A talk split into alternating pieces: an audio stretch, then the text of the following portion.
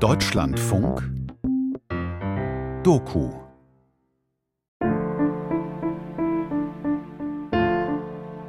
Straße der Verlorenen, als Berlin geschändet wurde. Ein historisches Feature von Carsten Krampitz. Die antisemitische Saat ist aufgegangen, schrieb der sozialdemokratische Vorwärts Tage später in seinem Leitartikel. Läden wurden geplündert, jüdische Händler und Geschäftsleute beraubt und niedergetrampelt. Berlin hat sein Judenpogrom gehabt. Berlin ist geschändet worden. Was genau an jenem 5. November 1923 geschah, der Ablauf des Pogroms in den Straßen nördlich des Alexanderplatzes, dem sogenannten Scheunenviertel, lässt sich heute in den Einzelheiten nicht mehr feststellen. Fest steht, dass mindestens zwei Stunden verstrichen, ehe die Polizei dazu überging, die Gegend zwischen der Münzstraße und Linienstraße abzusperren, vor allem die Grenadierstraße. Noch bis zum nächsten Tag zogen sich die Ausschreitungen hin, bei denen zum ersten Mal in der Polizeigeschichte Berlins nach amerikanischem Vorbild Gummiknüppel eingesetzt wurden. Immer wieder hatten sich, wie die jüdische Rundschau berichtet, in der Umgebung des Scheunenviertels viele Tausende angefunden, die auf eine Gelegenheit zum Plündern warteten. Man verfolgt dabei, wie sich immer deutlicher feststellen lässt, die Taktik, die Polizei zu ermüden. 50 bis 60 junge Burschen sammeln sich an einer Straßenecke an und beschäftigen die Sicherheitsbeamten. Im Rücken dieser Trupps wird dann von zwölf bis fünfzehn Personen geplündert. Wollen dann die Beamten eingreifen, so versperrt der deckende Haufen den Weg. Im Privatnachlass des damaligen preußischen Innenministers Karl Severing finden sich neun Gedächtnisprotokolle von Opfern des Pogroms. So auch das Protokoll des Händlers David Amster. Ich bin seit 1905 in Berlin und betreibe in der Linienstraße 52 ein Trödelgeschäft. Zwischen sechs und sieben Uhr kam ein großer Haufen Menschen vor meiner Wohnung. Sie schlugen Türen und Fenster ein, raubten sämtliche Waren und Gegenstände, die sich in meiner Wohnung befanden. Ich hatte den Eindruck, dass es sich um eine vollständig organisierte Plünderung handelte. Ein Mann, der anscheinend der Anführer war, leitete die Plünderung. Ich bin durch die Plünderung in schwerste wirtschaftliche Notlage geraten. Protokoll der Witwe Theodora Rosenblüt in Berlin, Hirtenstraße 12a. Ich bin seit 1907 in Berlin. Bin Kriegswitwe. Mein Mann war österreichischer Staatsangehöriger und ist im Kriege gefallen. Ich betreibe in der Hirtenstraße 12a ein Zigarettengeschäft. Am Montag, den 5. November 23, ging ein größerer Haufen durch die Straßen und drang in meinen Laden, zertrümmerte die Fensterscheiben und räumte sämtliche im Laden befindliche Ware aus, sowie die Tageseinnahme. Ich bin durch die Plünderung in schwere wirtschaftliche Notlage geraten. Protokoll des Kaufmanns Adolf Seidner zu Berlin, Linienstraße 248. Ich bin seit 1898 in Berlin ansässig. Vom Anfang des Jahres 1915 bis Ende des Krieges habe ich als ungarischer Soldat gedient. Ich bin vom Beruf Schneider, betreibe aber jetzt in der Linienstraße 248 ein Garderobengeschäft. Am Montag, den 5.11.23, zwischen 12 und 1 Uhr, sah ich eine große Anzahl von Leuten auf meinen Laden zukommen. Ich ließ sofort die Jalousien herunter, darauf machten sich die Leute mit Stangen an der Jalousie zu schaffen. Nach kurzer Zeit hatten sie die Jalousie gewaltsam geöffnet. Ich hatte eine Waffe bei mir und besitze für diese Waffe den Waffenschein Nummer 1615 ausgestellt am 25.11.22 vom Polizeipräsidenten Berlin-Prenzlauer Berg. Als ich sah, dass die Leute meinen Laden plündern wollten, schoss ich dreimal in die Luft, und dann erst zielte ich auf einen Mann, den ich auch verwunderte.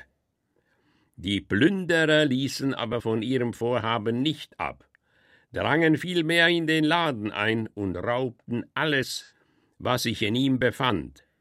Ich selbst habe mich in meine im selben Haus gelegene Wohnung zurückgezogen. Dorthin sind die Plünderer nicht gekommen. Ich bin durch die Plünderung in schwerste wirtschaftliche Notlage gekommen. Protokoll des Gastwirts Chaim Korngut, Berlin, Grenadierstraße 14. Ich bin seit 35 Jahren in Deutschland und habe meine Wohnung seit 1904 in Berlin. Ich betreibe in dem Haus Grenadierstraße 14 eine Gastwirtschaft. Am Montag, den 5.11.23 gegen halb zwölf Uhr vormittags kam ein Haufen Plünderer auf meine Gastwirtschaft zu, drückte mit Gewalt die Türen ein und nahm sämtliche in der Gastwirtschaft befindlichen Waren fort. Bei der Plünderung sind mir auch zwei Billionen Mark, die die Tageseinnahme darstellten, gestohlen worden. Polizeibeamte waren zugegen, haben die Plünderer aber nicht verhindert. In jenen Tagen kam es im ganzen Land zu Hungerprotesten, zu Überfällen auf Bäckereien und Lebensmittelgeschäfte. Doch nur in Berlin hatten die Proteste einen antisemitischen Charakter, vor allem im Scheunenviertel, das seinen Namen daher hat, weil im 17. Jahrhundert jene Bürger Berlins, die vor der Stadt noch Ackerland besaßen, hier ihre Scheunen hatten. Damals hieß die Grenadierstraße noch verlorene Straße, weil sie aus Berlin herausführte ins Nichts. Mit Beginn der Weimarer Republik hatte sich diese Straße verwandelt. Für nur wenige Jahre war in dieser Gegend ein ostjüdischer Mikrokosmos entstanden, dessen spirituelles Herz die Grenadierstraße war. Ihre Hauptblüte hat es tatsächlich Anfang der 20er Jahre. Angefangen hat es aber auch schon vor dem Ersten Weltkrieg. Um die Jahrhundertwende sind da die ersten polnischen, russischen Juden hingezogen. Die Historikerin Anne-Christine Sass hat viele Jahre über ostjüdische Migranten in Berlin geforscht. Das waren oft Arbeiter, die für Zigarettenfabriken gearbeitet haben. Und das heißt, da hat sich schon so eine kleine Community gebildet. Und als dann nach dem Ersten Weltkrieg und auch mit dem Ersten Weltkrieg eine Reihe ähm, jüdischer Migranten kommen, dann finden die da so einen ersten Zufluchtsort, einen ersten Ankerpunkt. Also wenn man als Migrant in eine neue Stadt kommt, geht man erstmal dahin, wo man weiß, da gibt es vielleicht schon Landsleute, die sprechen dieselbe Sprache, die können mir Informationen geben, wie funktioniert das Leben, wo muss ich mich melden. Und das ist das, was dann eben passiert nach dem Ersten Weltkrieg. Hier in der Grenadierstraße ließ Karl Zuckmeier einst den Schuster Vogt seine Uniform kaufen, beim Händler Krakauer. Bei uns in der Grenadierstraße können Sie alles haben. Da fragt sie keiner wozu. Da, schauen Sie sich an. Den Glanz, die Noblesse, das Material, das teure Tuch, die seidene Fitterung, den Kragen, den blanken Knöpfe. Ist er nicht ein Wunder? Wenn die Uniform kann allein spazieren gehen, ohne dass einer drinsteckt, ich sag Ihnen, jeder Soldat wird sie grießen, so echt ist er. Nach einem im Dritten Reich ermordeten Widerstandskämpfer heißt die Grenadierstraße heute Almstadtstraße. Mit ihren einstigen Bewohnern sind auch sämtliche Spuren des jüdischen Lebens beseitigt worden. Die alten Häuser sind saniert oder verschwunden. Hinzu kamen Plattenbauten aus der Mitte der 80er Jahre. Nichts erinnert mehr daran, dass diese Straße einmal mit einer Vielzahl kleinerer Betstuben, Talmudschulen und jüdischen Buchhandlungen das Berliner Zentrum der zumeist aus Galizien zugezogenen Ostjuden war oder besser der Misrechiden, wie sie sich selbst nannten. Und so etabliert sich das Ganze. Und dadurch, dass eben dieser Einzugsradius auch größer wird, entwickeln sich eben ganz viele neue kleine Vereine. Es gibt landsmannschaftliche Verbindungen, also aus der einen Region, die Tanoer Juden haben ihre eigene Betstube, die anderen aus Reschow treffen sich an einem anderen Ort. Und das ist eben nicht nur das Religiöse, das ist eine. Das andere sind eben kleinere Läden, Straßenhandel, der floriert, mit dem man versucht, über die Runden zu kommen. Hier im Scheunenviertel findet sich alles, was es im östlichen Europa auch gäbe. Moderne Identitäten und Zugehörigkeiten, ostjüdische Arbeitervereine, Leseclubs und vieles mehr. Und da die Leute so einen ganz begrenzten Raum nur zum Leben haben, spielt sich eben ein großer Teil des Alltagslebens auf der Straße ab. Und das macht eben so diesen Eindruck eines ostjüdischen Ghettos in Anführungszeichen gesetzt aus. Weil natürlich diese Zuwanderer sind als Fremde zu erkennen an ihrer Kleidung, an ihrer Sprache, am Jiddischen. Und das ist ungewohnt, das ist fremd. Und das verstärkt nochmal diesen Eindruck, dass es ein osteuropäisch-jüdisch dominiertes Quartier ist. Die 1981 verstorbene Bühnenschauspielerin Mischket Liebermann wuchs in der Grenadierstraße auf, in einer orthodox-jüdischen Familie. In ihren Memoiren erinnert sie sich: Ja, auch in Berlin gab es ein Ghetto. Ein freiwilliges. Lange vor Hitler. Genauer bis zur Hitlerei. Denn dann gab es die Unfreiwilligen. Und die Gaskammern.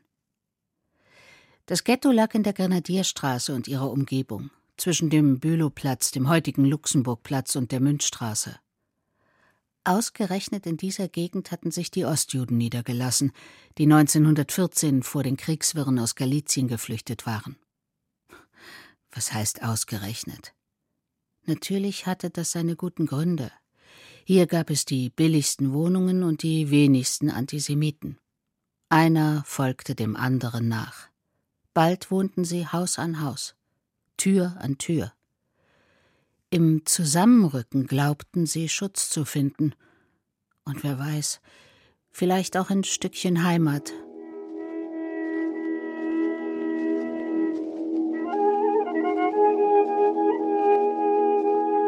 Die meisten der im Scheunenviertel lebenden Ostjuden seien arme Schlucker gewesen, schreibt Mischket Liebermann, mit vielen Kindern. Sie hätten sich abgerackert, um die zahlreichen Mäuler irgendwie satt zu kriegen. Das Berliner Ghetto umgaben keine Mauern. Und doch war es eine abgeschlossene Welt. Es hatte seine eigenen Gesetze, seine Sitten und Gebräuche. Die orthodoxen Juden wachten darüber, dass sie streng eingehalten wurden. Es gab eine eigene Versorgung. Alles musste ja koscher sein.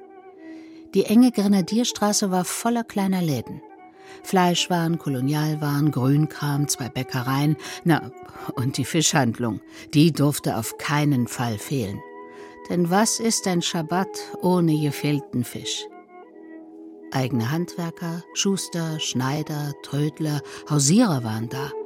Und eine koschere Gaststätte mit einer vorzüglichen Küche. Doch im Mittelpunkt standen die zwei Bethäuser mit ihren beiden Rabbinern, den Vorbetern und den Schlattenschammes, den Synagogendienern. In den 1920er Jahren war das Scheunenviertel das am dichtesten besiedelte Stadtquartier Berlins. Dadurch, dass es schon eine gewisse Infrastruktur gab, dann neue Migranten dazukommen und es eine große Wohnungsnot gibt, gleichzeitig noch ist das so ein Ort, wo die Leute ankommen, dann aber eben auch Pensionen, Notübernachtungen eingerichtet werden.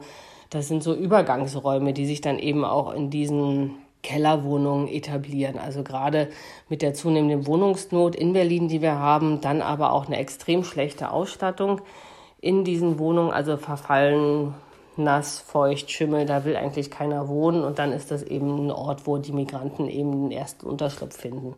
Auf Fotos jener Zeit prägen ostjüdische Männer das Bild des Scheunenviertels. Männer mit langen Bärten und Schläfenlocken, den Pejes. Die Rabbiner unter ihnen sind standesgemäß in seidene Kaftane gekleidet. Auch tragen sie breite polnische Hüte aus Satin, wie es der Rabbiner Fischel Schneerson in Grenadierstrasse beschreibt, in seinem 1935 erschienenen Roman von jüdischem Leben in Deutschland. Im Eingangskapitel erzählt er in der Übertragung von Alina Bote Größtenteils waren die Einwanderer kleine Händler, Handwerker, Straßenverkäufer, Lumpensammler, Schnorrer und dergleichen. Einige waren allerdings auch erfolgreiche Geschäftsleute. Während des Krieges waren zudem mehrere wohlhabende chassidische Familien aus Polen und Galizien hinzugekommen. Hier gab es chassidische Schulen und Stiebel. Von den Deutschen, insbesondere von den deutschen Juden, wurde die ganze Gegend bloß das ostjüdische Viertel oder auch nur die Grenadierstraße genannt. Das wurde in einem solchen Tonfall gesagt, als ob die Menschen, die dort leben, von einem anderen Stern kämen. Ja, also was ich tatsächlich besonders finde an diesem Roman Grenadierstraße ist, dass es die Perspektive umkehrt, die wir sonst immer haben, dass eben deutsche Juden, assimilierte, akkulturierte Juden auf die osteuropäischen Juden schauen und versuchen, authentisches Judentum zu finden, zu sehen. Und Fechel Schneerson nimmt genau den anderen Blick und hat sozusagen umgedreht diese Perspektive. Er selber, der ja aus einer chassidischen Familie kommt. So manche der gutbürgerlich assimilierten Juden mit deutscher Staatsbürgerschaft gaben tatsächlich den überwiegend aus Galizien eingewanderten Juden in ihrer angeblichen Rückständigkeit eine Mitschuld am wachsenden Antisemitismus, von dem man immer noch hoffte, er wäre nur eine Zeiterscheinung. Davon erzählt auch ein Witz in Fischel Schneersons Roman Grenadierstraße. Ein verliebter Bräutigam stellt fest, dass seine Braut von einem anderen schwanger geworden ist. Ihn erfasst der Zorn. Die Braut versucht ihn zu beruhigen und versichert ihm, dass sie nur ein klitzekleines bisschen schwanger ist. Die liberalen Juden versuchen Deutschland zu versichern, dass sie nur ein klitzekleines bisschen Juden seien und noch weniger mit der Grenadierstraße am Hut hätten. Eine Straße, die, wie Mischket Liebermann erzählt, sich rühmen konnte, eine eigene Diebes- und Hehlerbande zu haben. Eines Tages wurde bei uns eingebrochen. Das heißt, man brauchte gar nicht einzubrechen. Die Wohnungstür stand stets offen. Bei uns war den ganzen Tag ein Kommen und Gehen. Mein Vater war nämlich einer der Rabbiner im Ghetto. Es kränkte ihn sehr, dass man es gewagt hatte, ihn, den Vertreter Gottes auf Erden, zu bestehlen.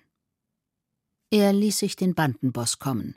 Jeder wusste, wo der wohnte, sogar die Polizei wusste es. Aber er ging aus allem wie ein Unschuldslamm hervor.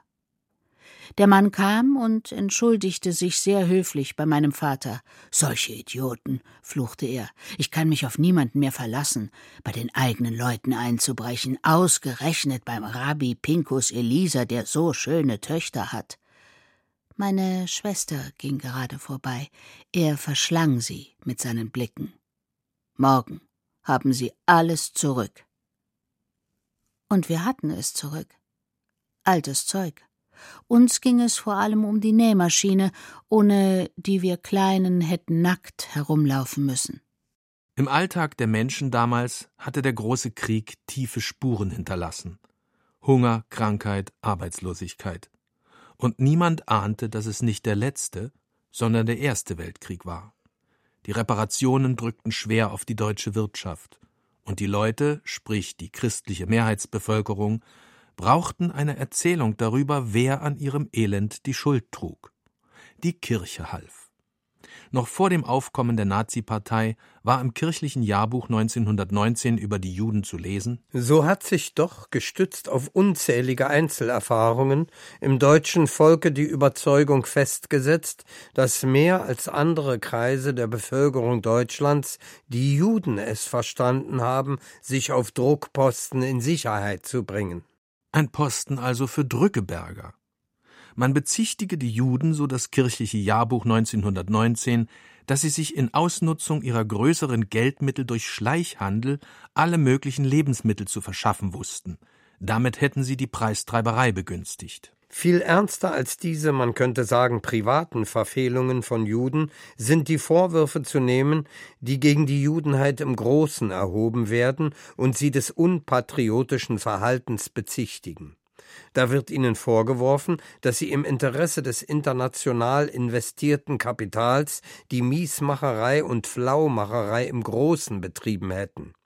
Sie werden für die eigentlichen Urheber der Friedensangebote angesehen, sie sollen, um die Fortsetzung des Krieges unmöglich zu machen, die innere Front zermürbt haben. Dabei hatten sich viele Juden während des Krieges als deutsche Patrioten verstanden.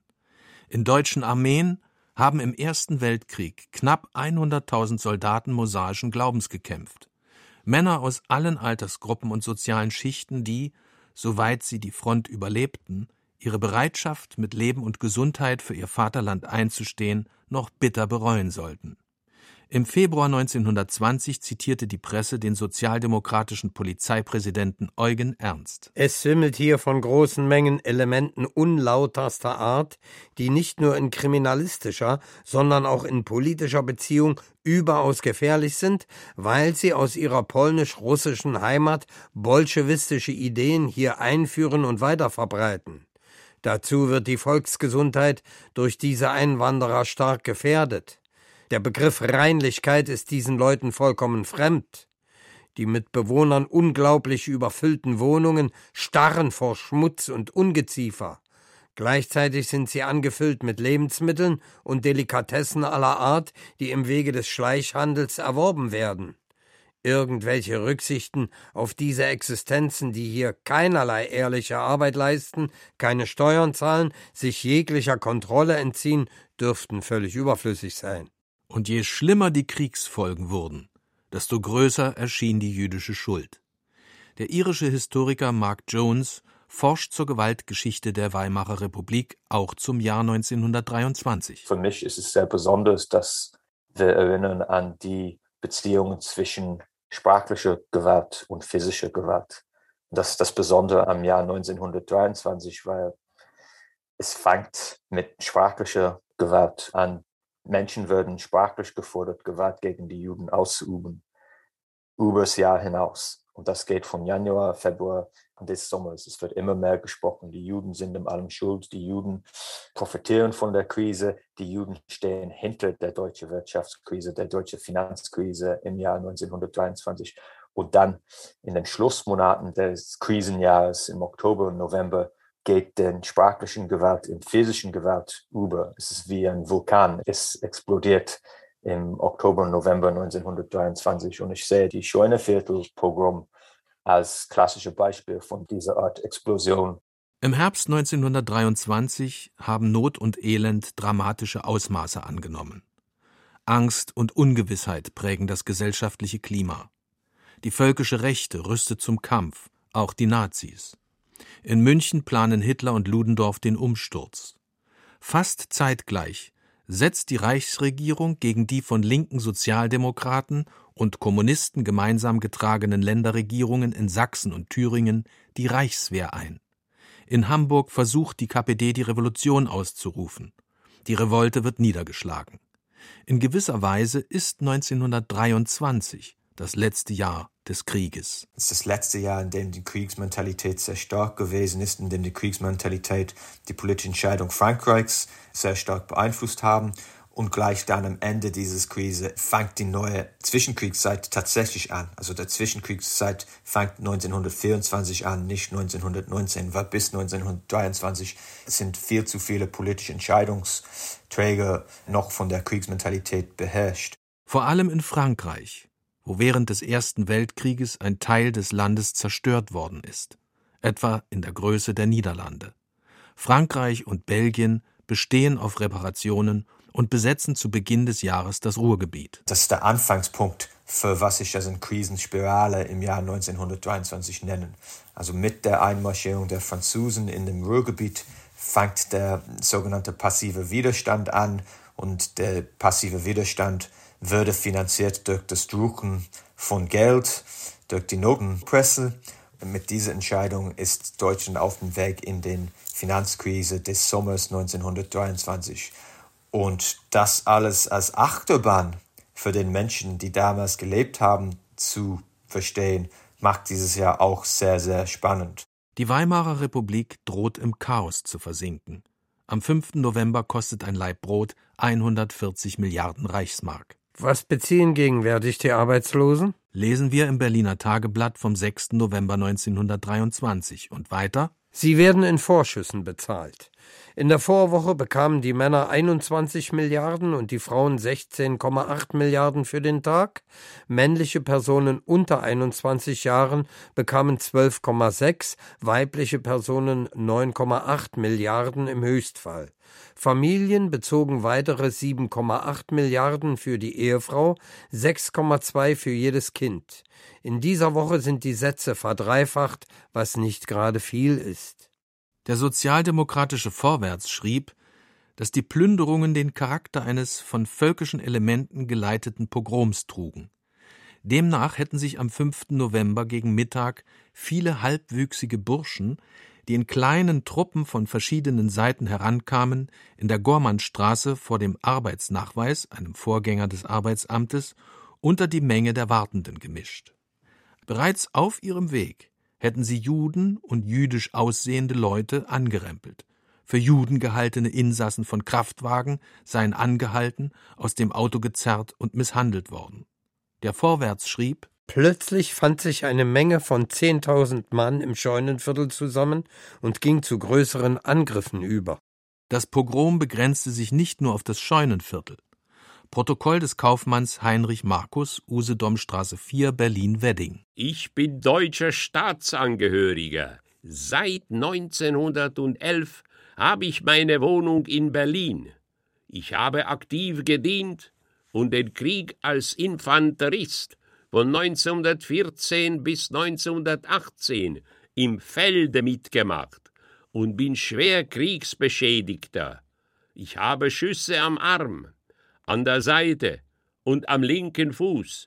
Ich bin 30-prozentiger Kriegsinvalide. Ich habe ein kleines Geschäft in der Usedomstraße 4. Am 5.11.23 zwischen 10 und halb elf Uhr erbrachen eine große Anzahl Plünderer gewaltsam die Schaufensterjalousie, drückten die Fensterscheibe ein und plünderten mein Ladenfenster aus. Am ausführlichsten berichtet in den erhalten gebliebenen Gedächtnisprotokollen Alfred Berger, der Generalsekretär des jüdischen Arbeiterfürsorgeamtes. Ich habe als Augenzeuge die Ereignisse am 5. November 1923 aus nächster Nähe miterlebt.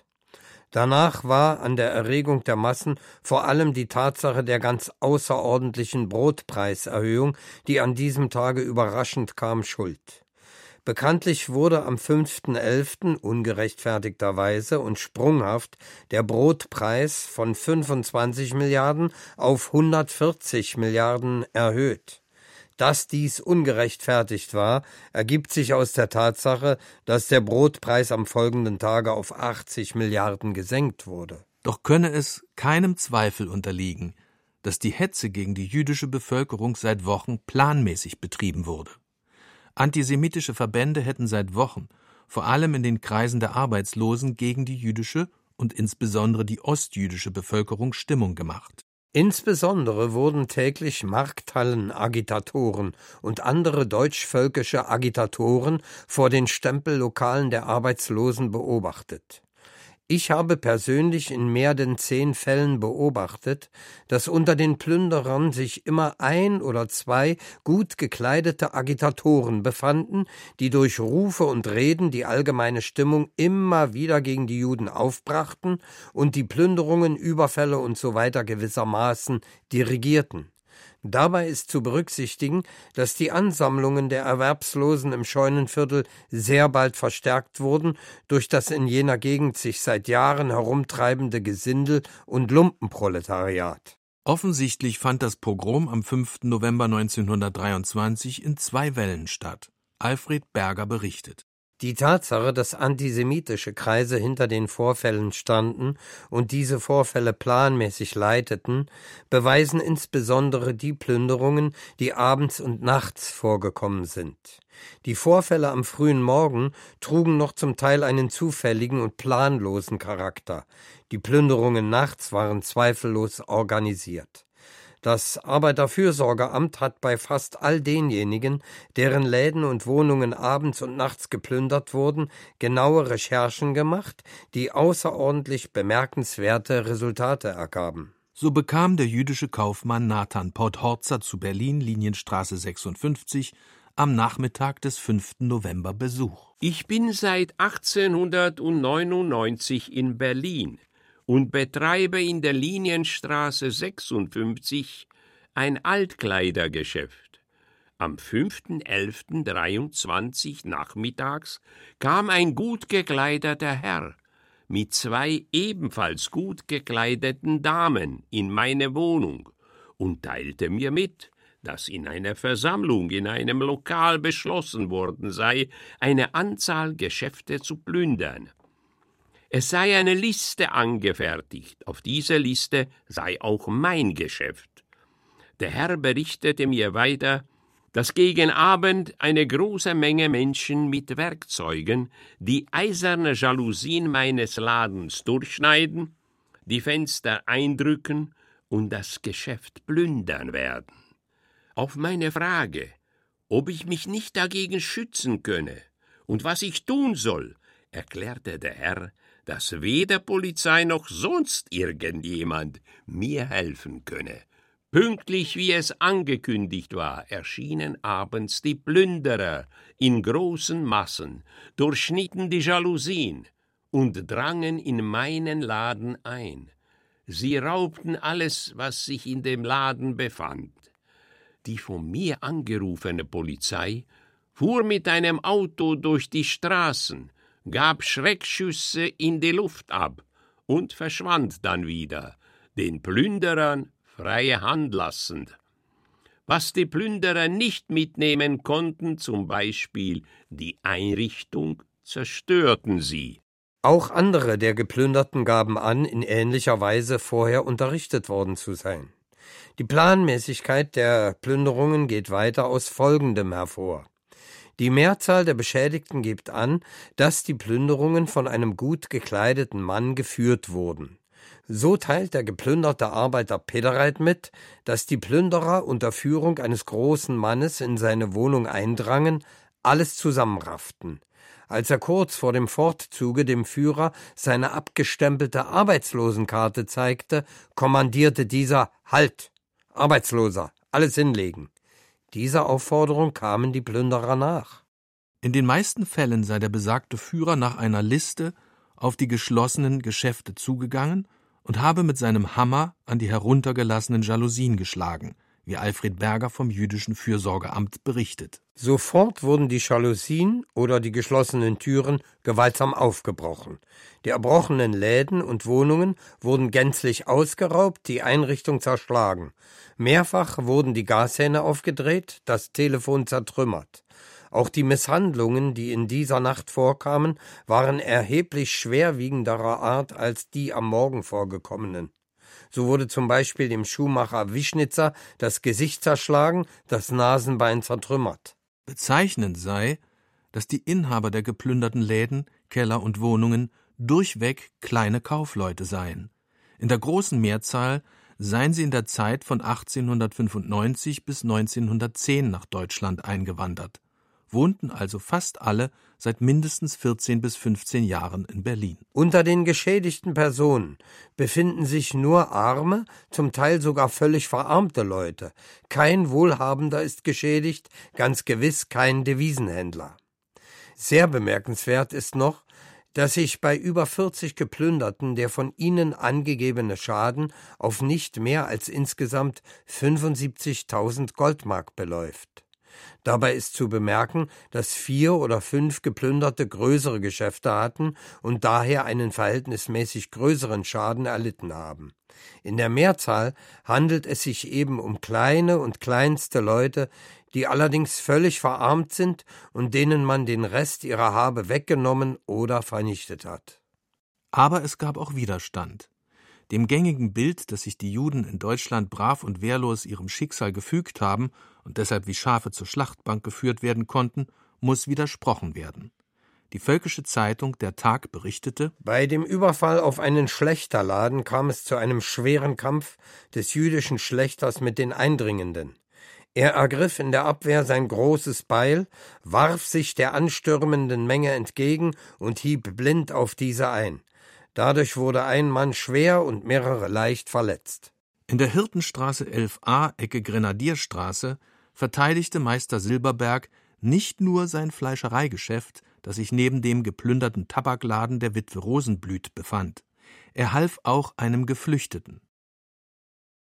An jenem Montag, fand gleichzeitig durch den jüdischen Selbstschutz eine organisierte Gegenwehr statt. Eine Gruppe von 25 Angehörigen des Reichsbundes jüdischer Frontsoldaten, mit Pistolen und Gummiknüppeln bewaffnet, kam ihren bedrohten Glaubensbrüdern und Schwestern im Scheunenviertel zu Hilfe. Doch die Gruppe kam nicht weit. Kaum dass sie von der hochgepeitschten Menge als Juden erkannt waren, wurden sie umringt, beschimpft und angegriffen. In den Gerichtsakten heißt es später über die Patrouille des Reichsbundes jüdischer Frontsoldaten Als der Trupp in der Linienstraße in der Nähe des Bülowplatzes angelangt war, wurde die Lage für ihn immer bedrohlicher.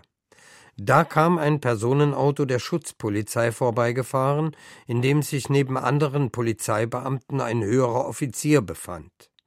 Nachdem dieser hatte halten lassen, wandten sich einige Mitglieder des genannten Trupps an ihn mit der Bitte, ihnen in ihrer Gefahr Schutz zu gewähren.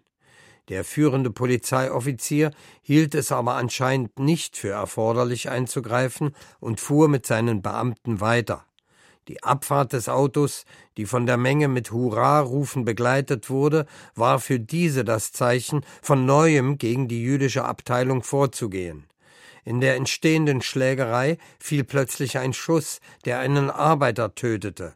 Als sich darauf die Menge, die annahm, der Schuss sei von einem Angehörigen der Streife abgegeben worden, mit erneuter Wut auf diese Gruppe stürzte, erschien ein mit 18 Mann besetzter Lastkraftwagen der Schutzpolizei. Statt aber dem bedrohten Juden in ihrer Not zu helfen, nahm das Polizeikommando die Mitglieder des Reichsbundes fest und misshandelte sie schwer. In der Vossischen Zeitung berichtet am folgenden Tag der verhaftete jüdische Arzt Dr. Bernhard die Schupo-Mannschaften schritten unter dauernden Misshandlungen schwerster Art zu unserer Verhaftung. In der Kaserne in der Alexanderstraße auf dem Hofe mussten wir inmitten von 200 Schupo-Beamten mit erhobenen Händen Aufstellung nehmen und wurden wiederum schwer misshandelt. Mir selbst ist der Mittelhandknochen der rechten Hand zerbrochen worden. Die jüdischen Männer mussten sich da aufstellen in der Reihe. Also es war nicht nur eine Kleingruppe, sondern mehrere, ungefähr ein Dutzend Leute und die mussten dann die Hände hochhalten, ungefähr zehn Minuten lang, wurden teilweise geschubst, getreten, wurden dabei beleidigt von verschiedenen Polizeibeamten, auch antisemitisch beleidigt. Johanna Langenbrink, Geschichtsdoktorandin an der Berliner Humboldt-Universität, recherchiert zur antisemitischen Gewalt in der damaligen Berliner Polizei. Ein Offizier soll gesagt haben, die Judenbande muss man aufhängen. Ein Polizeibeamter ist gekommen und hat einem dieser Verhafteten eine Uhr gestohlen und die Brieftasche gestohlen. Ich habe vier Jahre an der Front als Arzt mitgemacht, bin schwer verwundeter, bin im Besitz des Eisernen Kreuzes zweite und erste Klasse und des sächsischen Ritterordens. Die Zustände machten auf mich nicht den Eindruck, als ob ich mich in einem Rechtsstaat befände. Tatsächlich gab es wenigstens hierfür ein juristisches Nachspiel. Vielleicht auch, weil die Opfer keine Ostjuden waren, sondern bürgerliche Juden, die sich einen Anwalt leisten konnten. Ja, es gab dann zwei Prozesse. Einmal wurden die jüdischen Männer, die sich in dieser Selbstschutzeinheit zusammengetan hatten, angeklagt wegen unerlaubten Waffenbesitz und Bildung eines bewaffneten Haufens. Und sie sind dann aber freigesprochen worden, weil wirklich auch vor Gericht festgestellt wurde, dass die Polizei versagt hat an dem Tag und sie sozusagen in Notwehr gehandelt haben. Das war für sie schon mal befriedigend, dass sie da Recht bekommen haben. Und dann haben sie auch Prozesse angestrengt gegen die beteiligten Polizisten. Es war natürlich super schwierig, die zu identifizieren, weil auf diesem Kasernenhof waren mehrere Hundertschaften zusammengeführt. Und da erscheint es bemerkenswert. Die 30 Polizeibeamten, die als Zeugen vereidigt waren, gaben vor Gericht an, keinerlei Misshandlungen an den festgenommenen Juden gesehen zu haben. Daraufhin erklärte der Staatsanwalt in seinem Plädoyer, er müsse wohl annehmen, dass die Beamten an jenem Tag unter einer allgemeinen Suggestion gestanden hätten.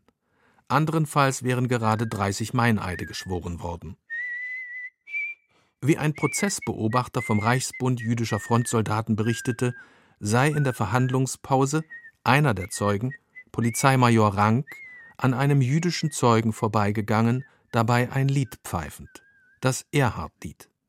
Das Lied der Freikorpsbrigade Erhard, das an der rechtsradikalen Gesinnung des Mannes keinen Zweifel ließ.